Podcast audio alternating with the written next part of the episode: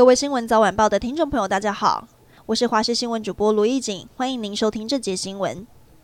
台南市昨天发生孕妇开车撞上母女的意外，导致三岁女童伤重不治，事件震惊社会。目前还在医院治疗的女童妈妈清醒后，第一件事就是询问女儿状况，但女童的爸爸怕太太承受不了，根本不敢说实话，暂时先瞒着女儿的死讯。下午家属到事故现场招魂，女童爸爸声声呼喊孩子名字，说爸爸会带你讨回公道，跟爸爸回家，场面令人心碎。而肇事的孕妇在事发后联系上家属。说腹中的小孩生下来赔给你，更让爸爸无法接受。说要怎么赔？有可能一模一样吗？好市多 A 型肝炎病毒风波，新北市跟台北市这几天都有接获疑似个案，但两个个案检体经过食药署昆阳实验室检验后，都判定为阴性。不过，对于为何食药署上个月十号就在边境拦检出有 A 肝病毒的好市多综合酶，却在今天才公布，食药署回应，原本检验后就有十五天的复验期，这次会到今天才将资料贴上官网，是因为行政作业跟国定假日耽误，未来会加快对外公布